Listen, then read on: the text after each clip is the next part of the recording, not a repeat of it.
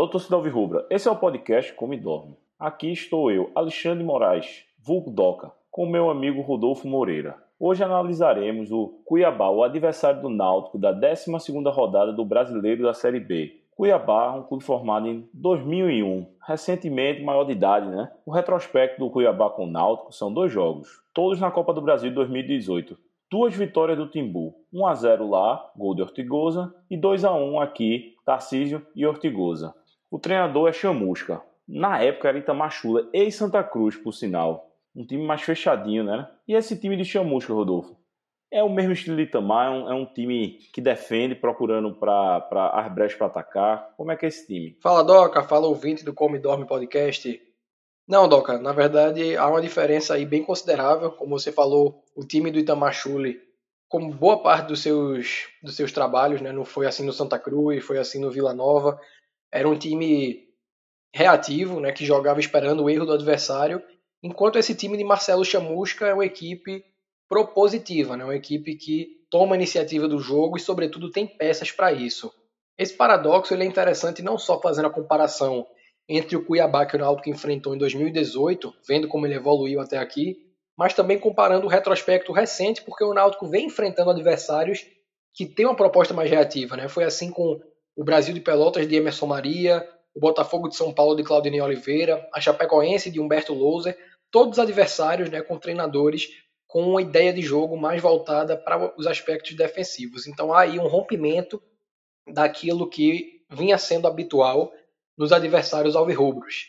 Né? O Cuiabá ele tem aí um, uma formação baseada no 4-2-3-1, né, com dois volantes que têm uma boa saída de jogo, sobretudo o Rafael Galva, que na verdade é meia de origem, dois laterais, independente de, de quem venham a ser, porque é um time que tem opções diversas para as laterais, que gostam também de ter uma melhor saída de jogo. Essas duas características, né, volante com um passe mais qualificado, né, que não sejam somente aquelas peças de contenção e laterais que saem para o jogo, fazendo um revezamento de acordo com o lado da bola, são marcas do estilo de jogo de Marcelo Chamusca.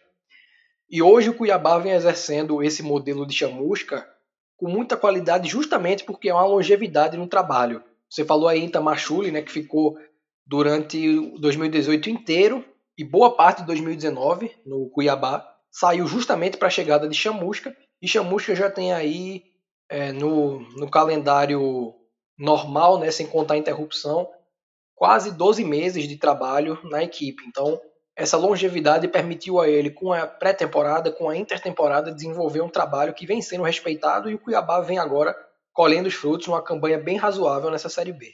E lembrando, torcedor, que esse não é o Chamusca que passou aqui em Recife, pelo menos. Ele passou em Pernambuco, né? Não é isso, Rodolfo? Isso, Doca. Há uma confusão aí porque o Pericles Chamusca, né, o irmão é, do Marcelo, que ficou conhecido nos anos 2000 pelo título da Copa do Brasil com o Santo André, por ter treinado o Santa Cruz Esporte, mas na verdade o Marcelo, em Pernambuco, só treinou o Salgueiro.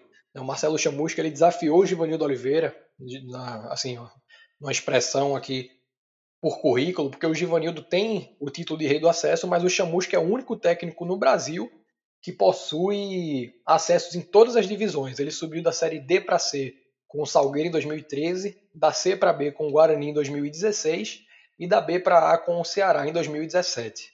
É, é o, o, rei, o, novo rei do acesso aí, né? Ele, ele não gosta muito de mudar de time, né? Eu estava vendo que ele conseguiu repetir a escalação seguidas da primeira até a quinta rodada sem mudar uma peça nessa Série B.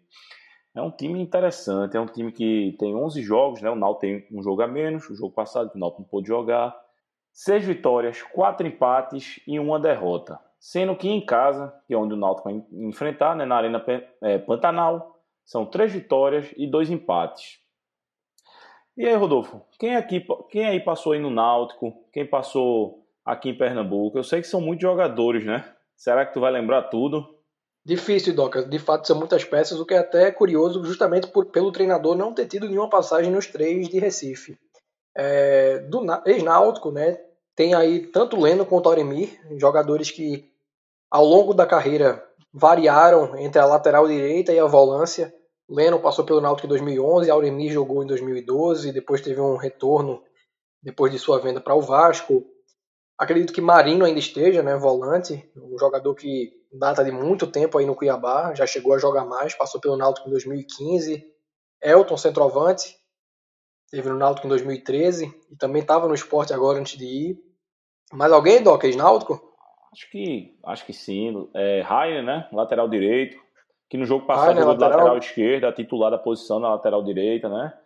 E é uma passagem né? quase esquecível, né? É, verdade. Rainer foi bem esquecível aqui, mas tá muito bem lá, viu? E teve Léo, né? Acho que é volante. É isso? Isso, no, aí é mais esquecível ainda porque foi naquele 2017, né? É, que ano ruim do Náutico, né? Pois Também é, e assim. A... Oi.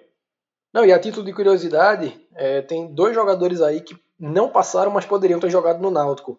Um é Matheus Barbosa, volante, que é irmão de Maílson, teve duas passagens no Náutico em 2016 e 2017, é, antes de sair, e aí retornou em 2019, já num contrato meio que de produtividade.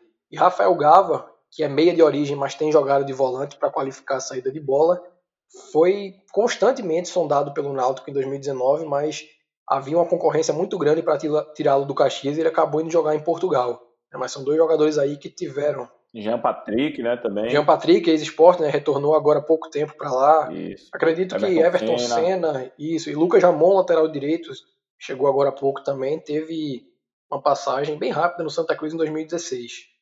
É, são muitas figuras conhecidas aqui do, do público de Pernambuco, né? É, pelo que eu vi, acho que não tem ninguém suspenso.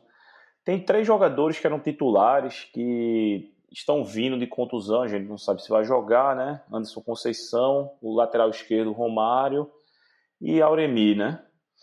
É, mas e aí, Rodolfo, qual é a perspectiva do Náutico para esse jogo? São perspectivas, Doca. É, a gente tem que mensurar aqui a palavra porque existem duas ramificações, né? A perspectiva diante do adversário e a perspectiva de evolução natural diante do adversário, ver como o Náutico vai se portar, né, sendo provavelmente um time que vai ter mais responsabilidades defensivas. Eu vejo, por exemplo, uma diferença que infere na individualidade dos atletas. Lombardi, que vem numa sequência de, boa, de boas partidas, tende a ter mais dificuldades nesse confronto, porque como as equipes que o Náutico vinha enfrentando eram muito focadas né, na recomposição, eles praticamente tinham os 10 jogadores de linha em campo defensivo quando o Náutico tinha a bola. Então, para fazer o contra-ataque, eles tinham que sair em bloco, é uma coisa que nem toda equipe consegue fazer porque demanda organização, demanda preparo físico. Então, o Lombardi pegava os adversários quase sempre vindo de frente para ele. E agora, com a equipe que tem mais jogadores, né, guardando posição para um contra-ataque, aquele, aquela dificuldade com a bola nas costas, com o passe no vazio, ela pode se manifestar novamente.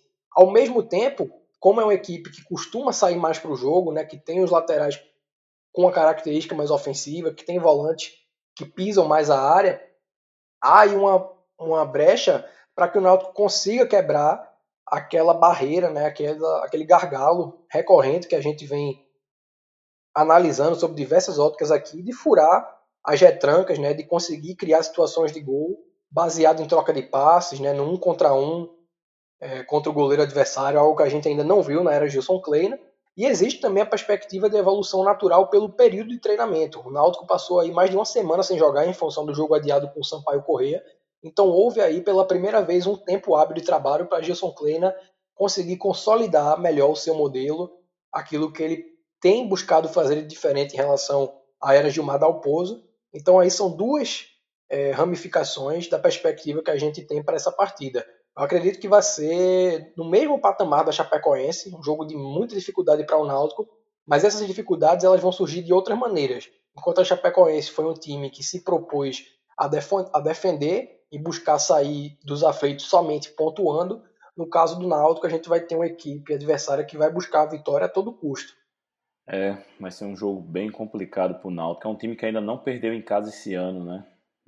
É um time muito, muito bem organizado. Só essa vitória, né, como, como já citei, do, do Vitória, que foi lá na Bahia.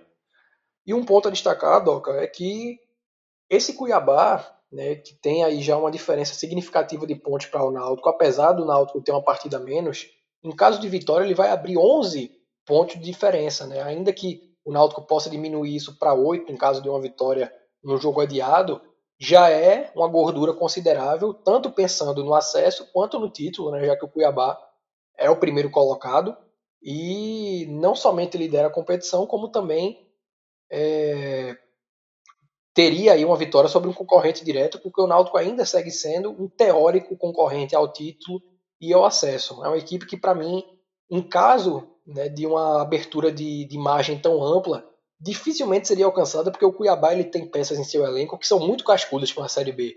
Elvis Meia, que é o camisa 10 da equipe do Cuiabá, no ano passado deu sete assistências pelo, pelo Oeste na Série B. Felipe Ferreira, que joga na extrema direita, ele jogava a Série B do ano passado pelo CRB, quando mais ou menos na metade da competição foi contratado pelo Vasco, e ainda assim ele conseguiu acabar a competição como um dos principais assistentes do campeonato. Foram cinco assistências e ainda assim, e, além disso, tinha marcado seis gols. Então, se você soma aí com a chegada de um Elton, com o Rafael Gava, que seria titular em boa parte das equipes da Série B, né, a, o leque de opções para as laterais, esse jogo ele tem um peso muito grande para o Náutico, não só pelos três pontos, que é o mesmo peso de qualquer outro jogo, mas também pelo gap que começa a se abrir na tabela, em função da consistência que o Cuiabá demonstrou até aqui, que é justamente o que o Náutico não conseguiu, né? O Náutico não conseguiu ainda ser um time regular nessa Série B. Vamos torcer aí. E você citou aí, Rafael, Felipe Ferreira, né? E, e Elvis são os líderes de assistência do Cuiabá, cada um com duas assistências nessa Série B. Pois é, galera. A gente vai finalizando aqui nosso podcast. Lembre de seguir a gente nas redes sociais. Instagram, Come e Dorme PC, tudo junto. Twitter, Come e Dorme Podcast, tudo junto também. Estamos no Google Podcast, Apple Podcast e Spotify. Até a próxima. Um abraço.